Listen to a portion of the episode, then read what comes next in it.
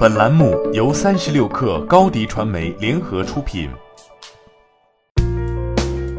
本文来自三十六氪作者郭宇。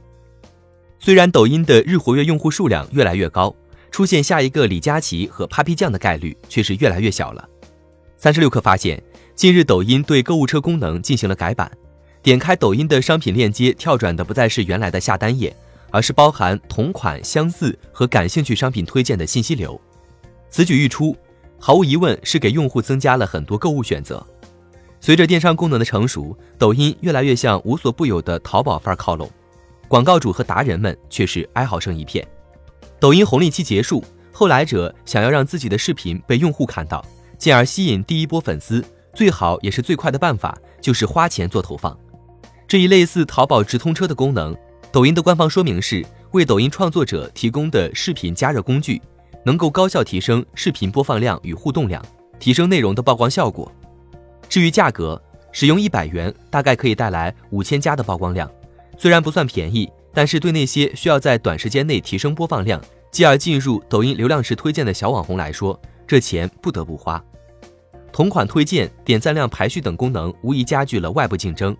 尤其是对于那些中部和尾部达人来说。辛辛苦苦接的推广，到头来可能只是为那点点赞靠前的同款商品引流罢了。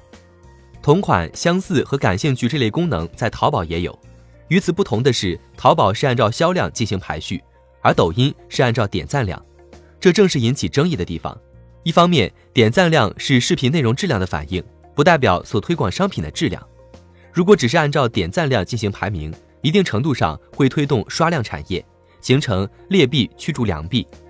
另一方面，这或许是抖音的一个信号，烧钱捧人的玩法行不通了，内容的质量才是最重要的。除此之外，三十六氪近日还发现，抖音的购物助手页面已经有了初步的商品分类展示，